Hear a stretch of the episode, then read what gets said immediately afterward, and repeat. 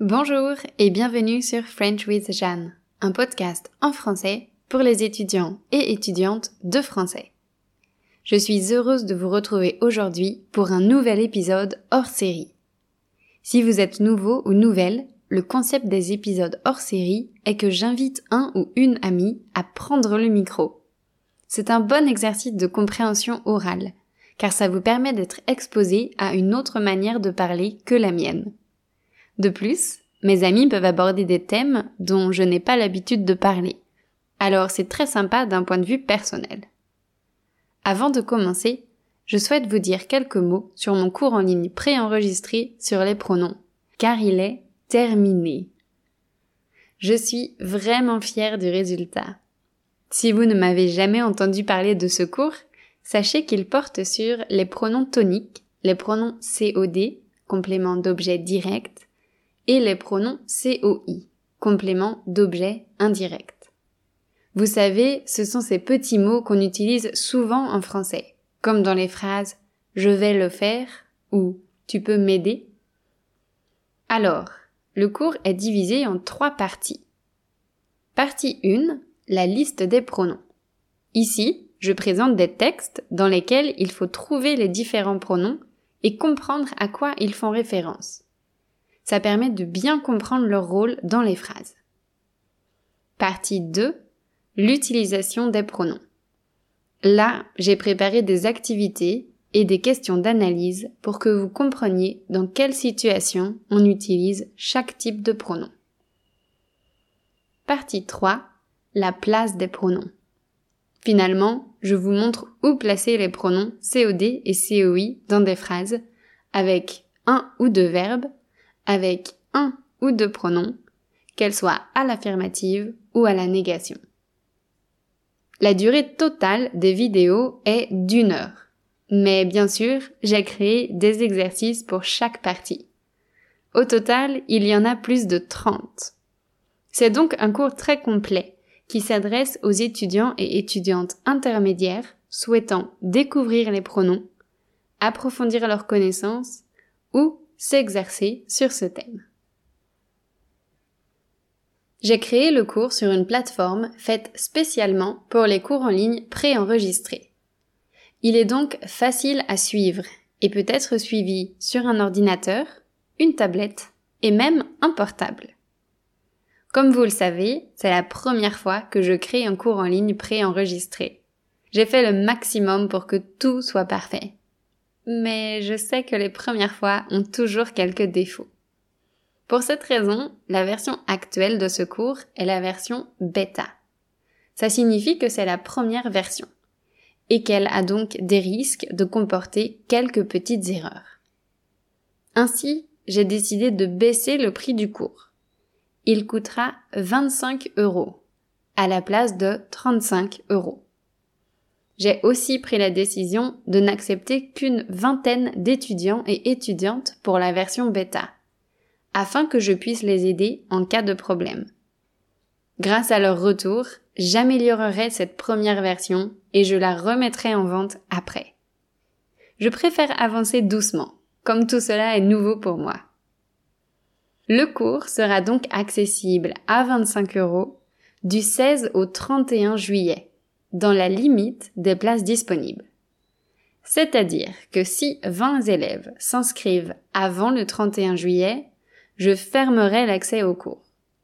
Les élèves auront accès à tout le contenu dès leur achat. Ils auront jusqu'au 31 août pour compléter le cours à leur rythme. Ensuite, je commencerai à l'améliorer. Donc, rendez-vous le 16 juillet sur mon site web www.frenchwithjeanne.com pour être sûr d'avoir une place dans la version bêta.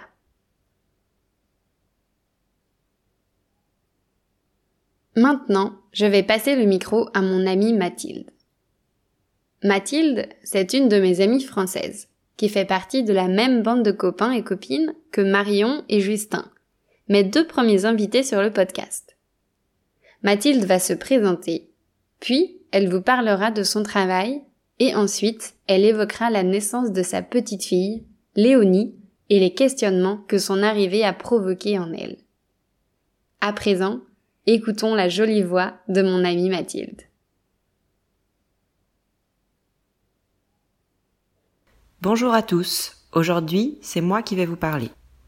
Je vais vous présenter mon quotidien, mon métier et ma recherche perpétuelle de l'équilibre entre vie professionnelle et vie personnelle. Mais avant cela, laissez-moi me présenter. Je m'appelle Mathilde, j'ai 28 ans et je suis une amie de longue date de Jeanne.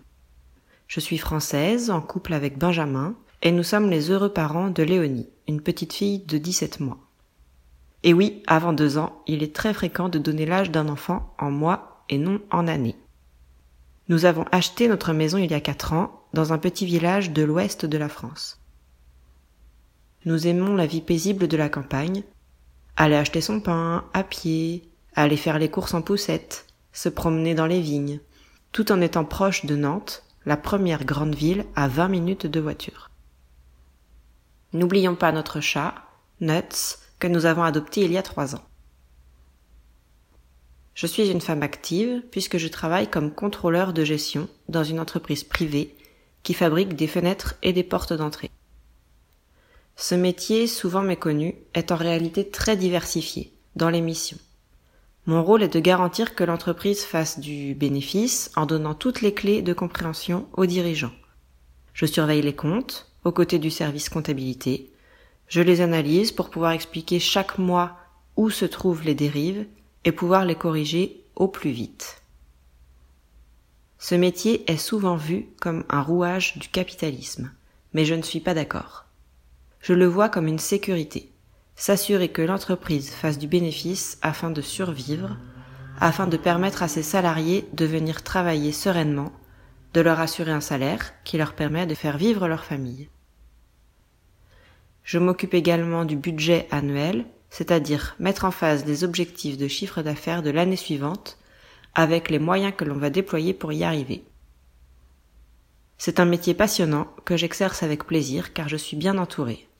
L'ambiance de travail est bonne et la volonté de faire progresser les plus jeunes est très présente. C'est grâce à une équipe solide que j'ai pu trouver ma place et grandir à ce poste où j'exerce depuis cinq ans. Toutefois, L'arrivée de ma fille a provoqué un raz-de-marée dans ma tête. Auparavant, mon enthousiasme débordait pour mon travail. J'avais mille idées pour faire progresser l'entreprise, l'envie de me donner à fond chaque jour et de me surpasser. Oui, on peut dire que j'avais envie de faire carrière. Avec l'arrivée de ce bébé, une parenthèse enchantée s'est ouverte.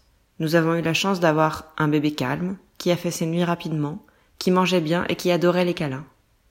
J'avais toujours su que je voulais devenir maman, mais la réalité a dépassé mes espérances. Je ne voulais plus quitter ma fille. La reprise du travail a donc été vraiment difficile, surtout les jours précédant la rentrée. J'ai beaucoup pleuré et j'avais l'impression de l'abandonner. Heureusement, mon conjoint m'a soutenu. Il m'a même proposé d'arrêter de travailler si je me sentais mieux, car il ne voulait pas me voir aussi malheureuse. Finalement, au bout de quelques semaines, j'ai trouvé mon rythme. Je déposais ma fille le matin chez sa nourrice, je partais travailler la journée, puis Benjamin la récupérait en rentrant, et nous nous retrouvions tous les trois à la maison le soir. Mais c'était sans compter sur le coronavirus. Le premier confinement est arrivé en France le 17 mars 2020. Du jour au lendemain, nous nous sommes retrouvés tous les trois à la maison, Benjamin et moi en télétravail. L'organisation n'a pas été simple à mettre en place. Nous avons dû jongler entre les réunions de l'un et l'autre, les biberons, les couches, et parfois tout simplement le besoin de Léonie d'être câlinée. Toutes ces difficultés ne nous ont pas empêchés de très bien vivre cette période. Nous avons pris le temps d'être ensemble, de bricoler dans le jardin, ou la maison, et de faire goûter ses premières purées à notre fille. En résumé, nous avons pris notre temps. J'ai eu l'impression de vivre le congé parental tant regretté. En France, à la naissance d'un enfant, la mère bénéficie d'un congé maternité obligatoire qui dure 16 semaines. 6 semaines de repos avant la naissance et 10 semaines après la naissance. Nous avons aussi la possibilité de prolonger ce temps avec notre enfant en prenant un congé parental, mais celui-ci est mal rémunéré. Peu de femmes le prennent lors de l'arrivée de leur premier enfant, car il a un fort impact financier. Pour moi, ce confinement a donc été l'occasion d'avoir du temps pour ma fille tout en travaillant. Les journées étaient bien sûr chargées. Aujourd'hui, la vie a repris son cours malgré le couvre-feu actuel. Bébé va chez sa nourrice, moi je suis retournée travailler au bureau, et Benjamin partage son temps entre télétravail et bureau. Le deuxième confinement a été plus dur à vivre pour plusieurs raisons. Tout d'abord, il faisait mauvais temps. Le week-end, nous ne pouvions plus jardiner ou bricoler. La deuxième raison a été de devoir continuer à travailler sans avoir de vie sociale. J'ai trouvé cela dur et injuste car mon bien-être se trouve justement dans l'équilibre entre vie personnelle et professionnelle. Cette question revient très souvent dans mon esprit. Quel est le parfait équilibre entre vie professionnelle et vie personnelle? Aujourd'hui, je travaille à plein temps, du lundi au vendredi, de 8h à 18h. J'ai cinq semaines de congé. Je pourrais, si je le souhaitais, baisser mon temps de travail. Par exemple, travailler à 80% pour avoir mon mercredi à la maison avec Léonie. Toutefois, je doute encore que ce soit la bonne solution. Car si j'ai mon mercredi, je vais sûrement devoir passer du temps à cuisiner, faire le ménage ou faire les courses, mais ce n'est pas ce qui m'intéresse. Je préférerais avoir du temps libre et le passer avec ma fille pour faire des activités. Aller à la piscine ou à la bibliothèque, par exemple. Ou encore prendre du bon temps avec mes amis. Voilà, je vais m'arrêter là. J'espère que je n'ai pas parlé trop vite et que vous avez réussi à tout comprendre. Je vous souhaite une belle journée. Mathilde a enregistré ce podcast il y a déjà quelques mois. Et entre-temps, Benjamin et elle se sont mariés. Ils voulaient se marier en 2021 et faire une grosse fête, mais ils ont dû renoncer à ce projet à cause du coronavirus. Ils se sont donc mariés en petit comité en mai dernier et ils planifient d'organiser un second mariage avec une cérémonie laïque en 2023.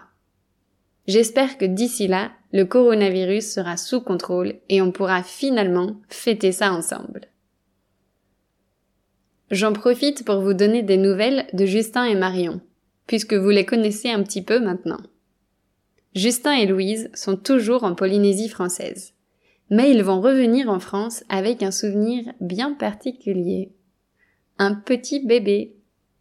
Et oui, Louise est enceinte et devrait accoucher en octobre. Marion, elle, vient de terminer l'année scolaire et elle a encadré une classe d'enfants dont certains et certaines ne parlaient pas français. Elle a beaucoup aimé cette expérience. Sa petite fille, Judith, a eu un an en avril et elle a récemment fait ses premiers pas. Voilà, la vie suit son cours. Je vous rappelle donc que dès le 16 juillet, j'accueillerai 20 élèves motivés à suivre mon tout premier cours en ligne. J'aimerais beaucoup que vous fassiez partie de ce premier groupe, alors rendez-vous ce vendredi sur mon site web. À très bientôt!